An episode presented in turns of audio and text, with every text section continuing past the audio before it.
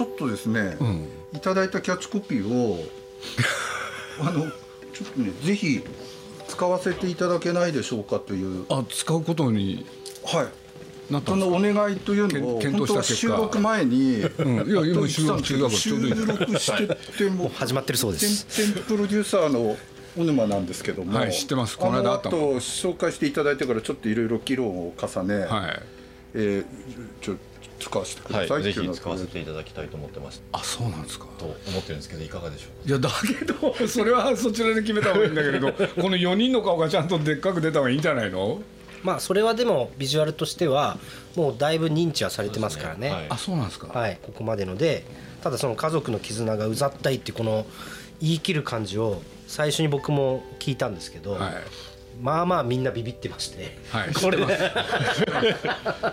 まあ僕僕 僕ね、だって本当の映画の内容こうだよねって。今宣伝でやってること逆やってるじゃんだかああなるほど。ら僕はね、はい。あの白石さんと側に立ったんですよ。あ れそういう話に。これは。まあうざったい話ですよね。確かに。そうですよだって。ただここそのまるで終わってない感もあるかなとはちょっと思っはい。まあそれはそうなんですけれど でも引きですからね。あ引きそうですよね。やっぱり宣伝って。宣伝はそうですよね。そう。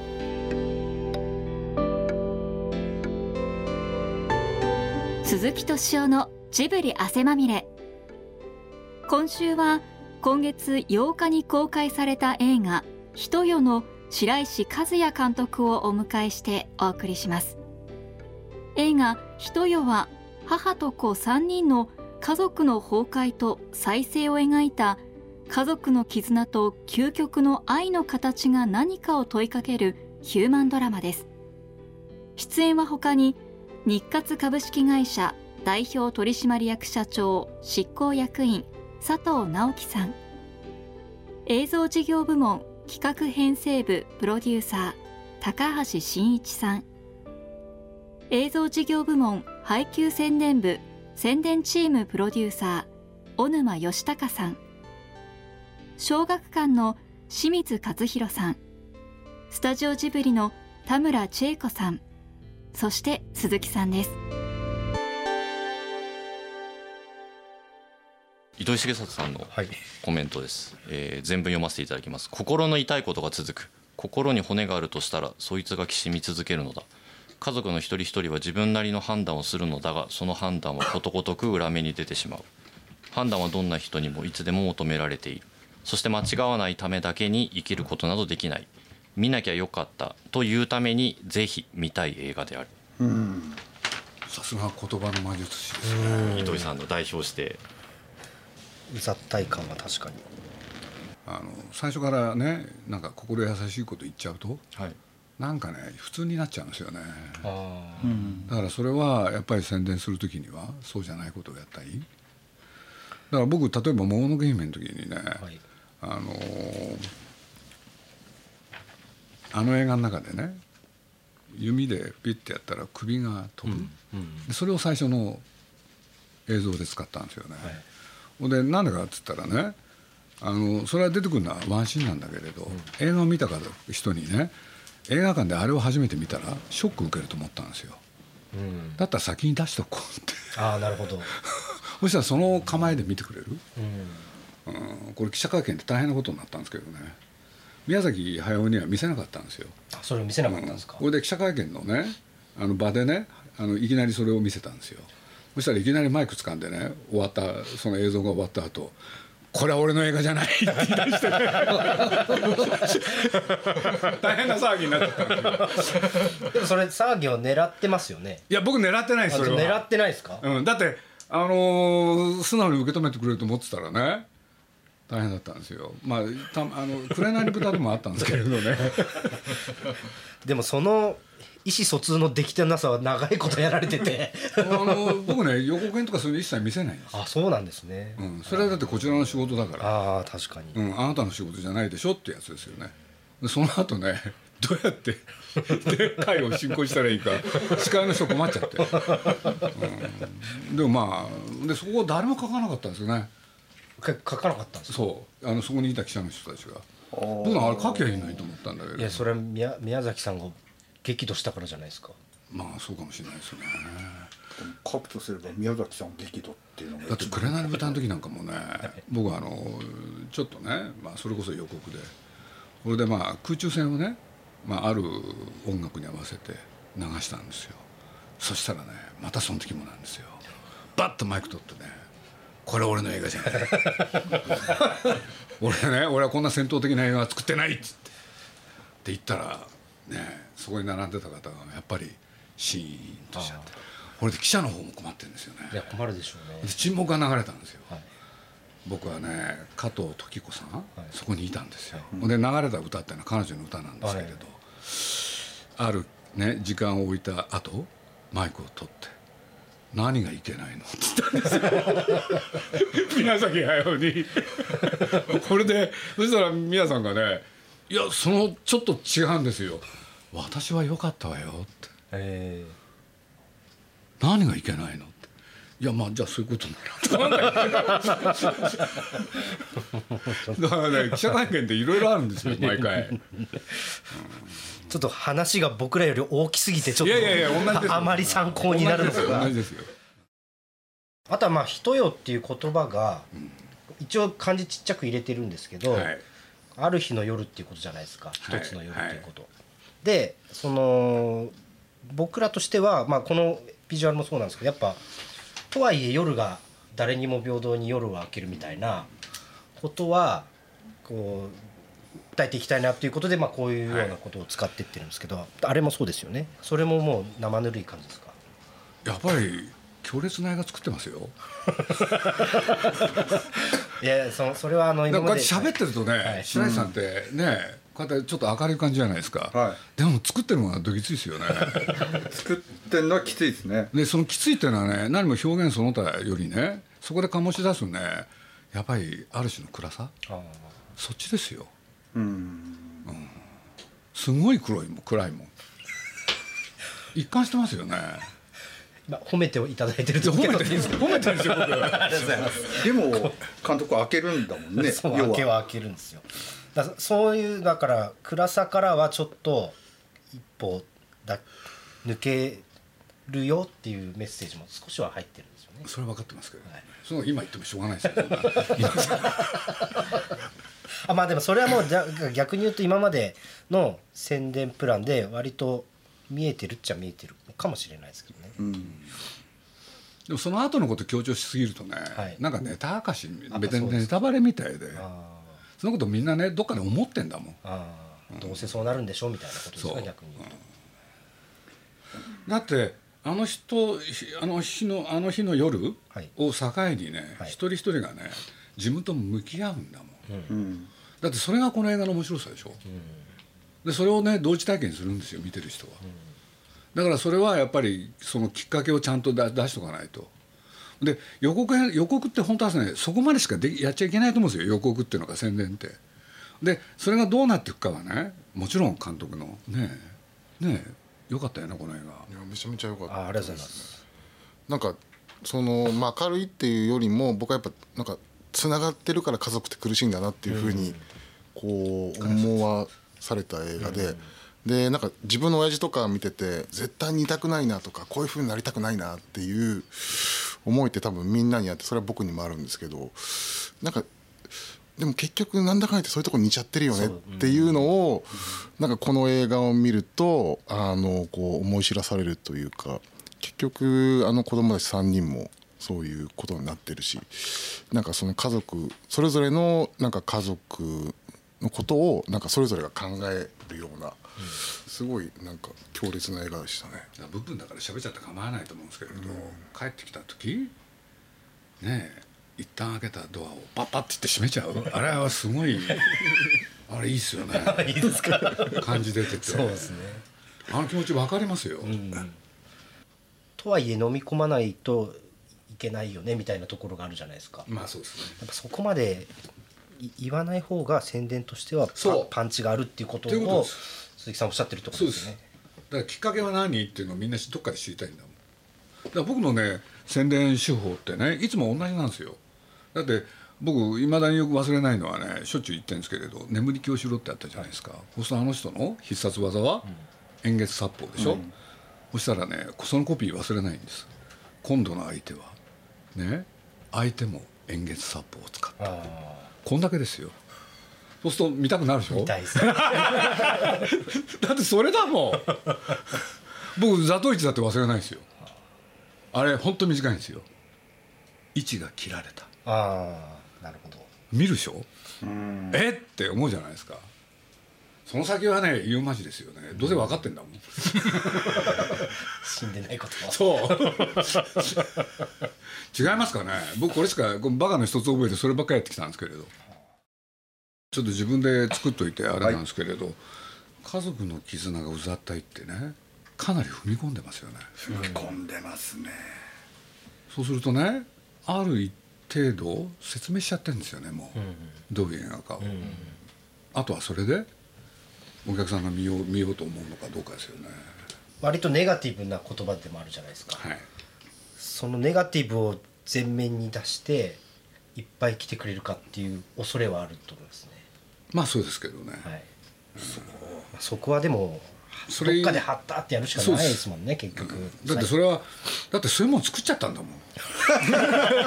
そういうもん作っちゃったんだよな。だって普段もう少しセーブされる時もあるじゃないですか。そうですか。今回今回は日活だから好きなようにやっちゃおうでしょ。いやいやいや。いやおいおいおい。それはありがたい話やね。でも大体振り切ってそうですんじゃない？よ。はい。ねえむしろ今年は。いろんなことセーブして作った気がするというかいやそう。いい話をちょっと作ろうぐらいな気持ちはあったんですけどね。そんなこともない。そんなことないですよ。やっぱそうですか。自己分析が足りませんでした。すいません。いろんな人に僕勧めちゃって。ありがとうございます。光栄です。す彼女だってね。ぐさっときました。なんか闇闇闇をこうあ浴びたような感じなんですけど なんですけどなんなんだろう。やっぱり人って自分と向き合って結論を出すのってすごい厳しいっていうかなんかすごいしんどい作業っていうか、うん。できれば避けたいっていうか、うん。そういうことを抱えてると思うんですけどこの映画だと一人一人がもう自分どうしたらいいんだって考えて結論を、まあ、出してるのか出さなきゃいけないのかみたいなところに行ってるのですごいなんだろう。厳しいっていう感じに 気持ちがなりました。結構きますだってよね目が目を背けてないじゃん。はい、なんか映画見終わった後に語るっていうか喋りますよね。あの後どうなったのとか、私どうとかっていうの。そうあのそうですね。あのお母さんは一体どうしてあんなことをしたんだろうとか、母親は、うん、だってお母さんだって勝手なんだもん、言ってみりゃ。それはそうですね、ん。自分のまあ自分のやったことをファーストですよね多分。そうですよ、はい。で本当本当に揺るぎない自信持ってるからですよね、自分の家族。自分の家族に置き換え置き換えてなんか考えちゃうなっていう、その後、まあ映画の後に。いやそれもさることながらね。なんて言うんだろう。今昨今？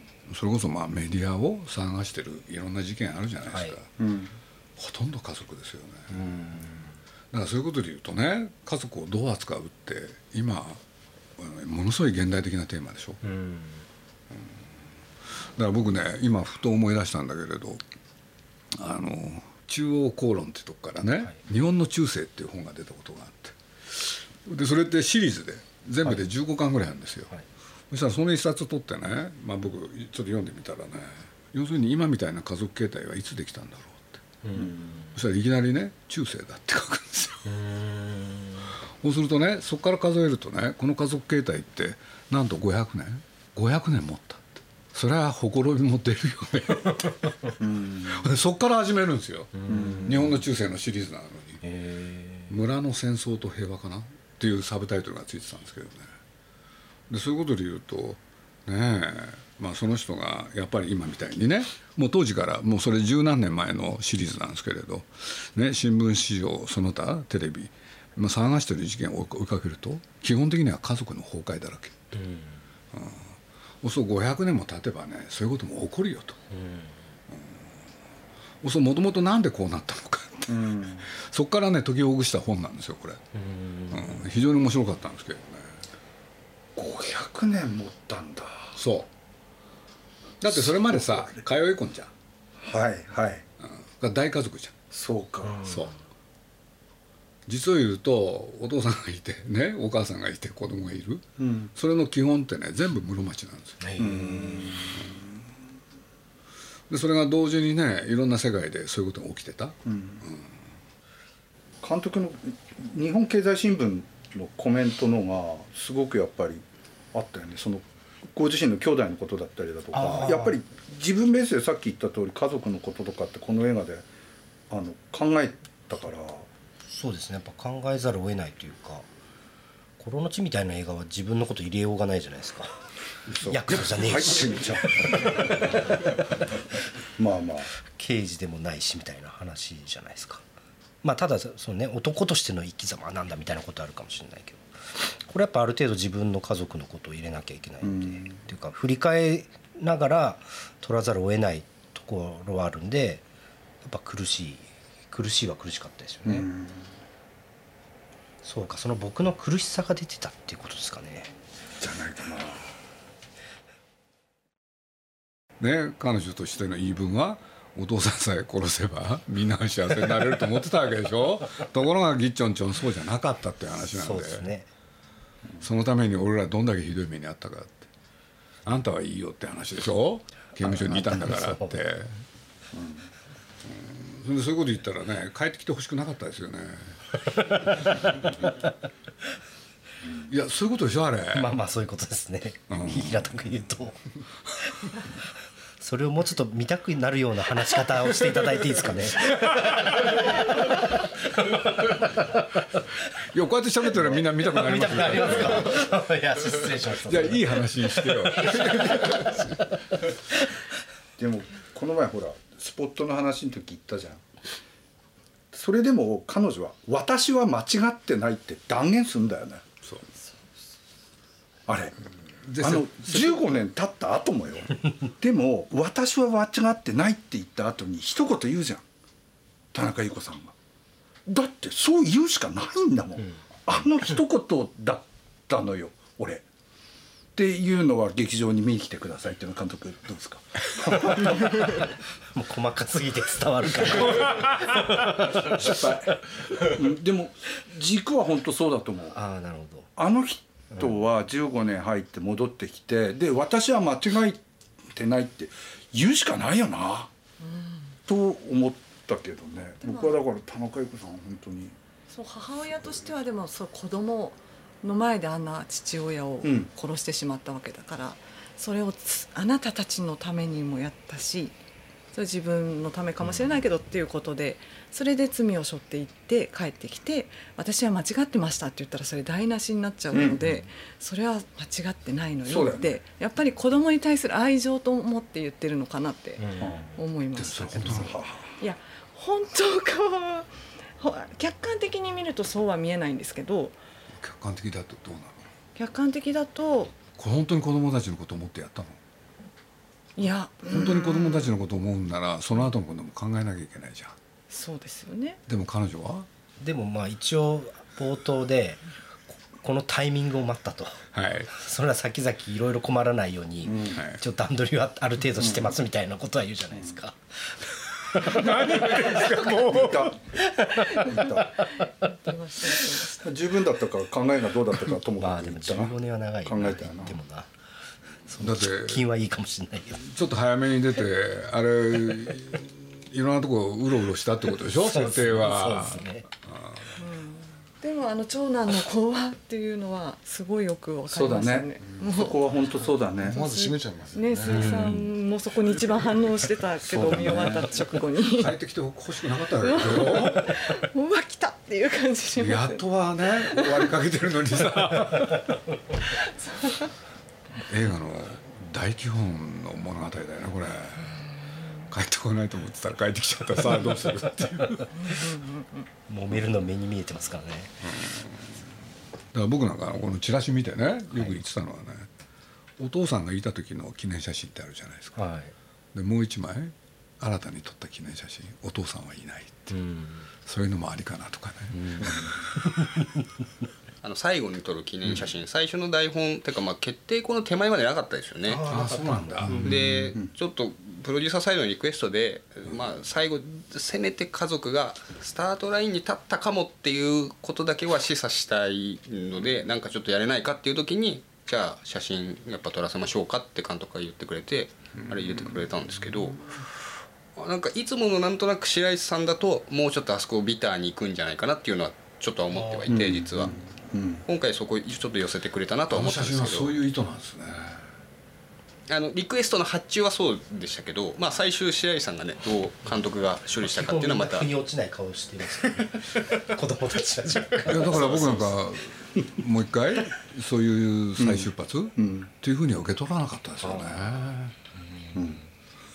でも一応次男が次男のお別れの日じゃないですか、はいそれまで何年も帰ってこなかったのに、また半年後ぐらいに帰ってきそうな雰囲気はあるじゃないですか。来るかどうかは知らないですけど。まあね。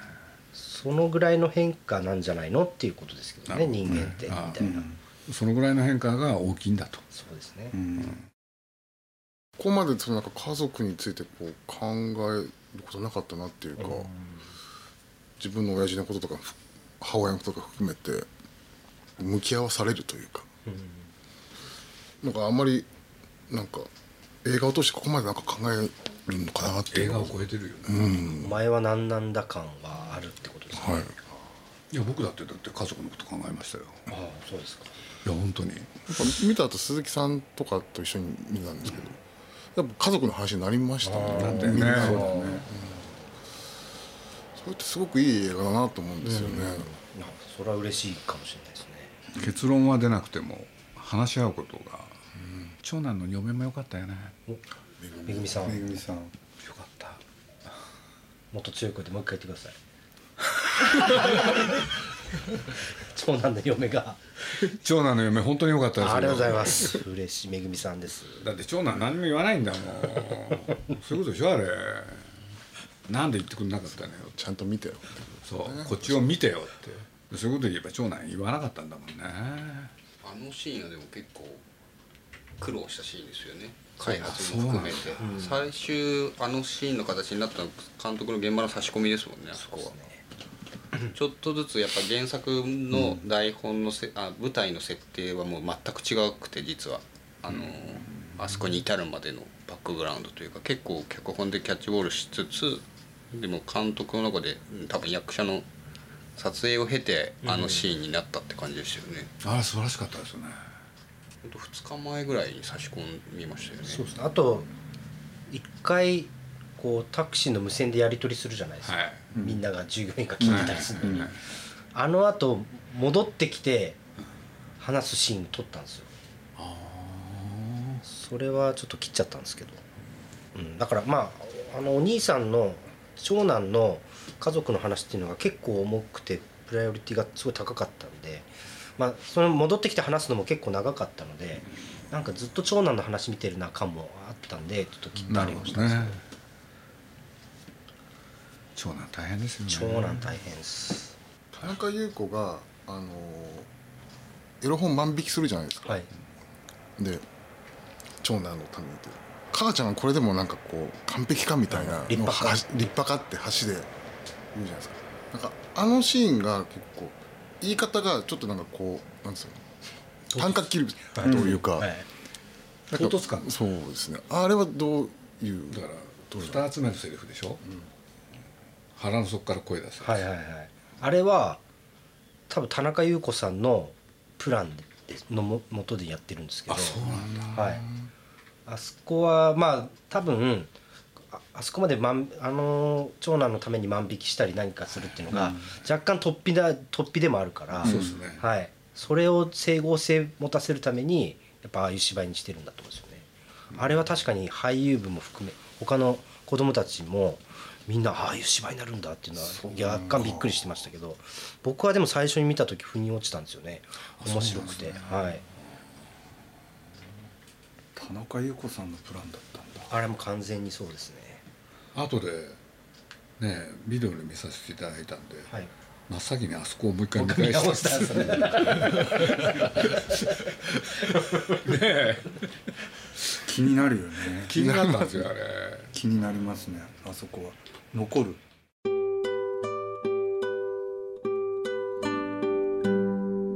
鈴木さんと白石監督のお話いかがだったでしょうか？来週は映画「私は光を握っている」の中川監督をお迎えしてお送りします。お楽しみに。鈴木敏夫のジブリ汗まみれ。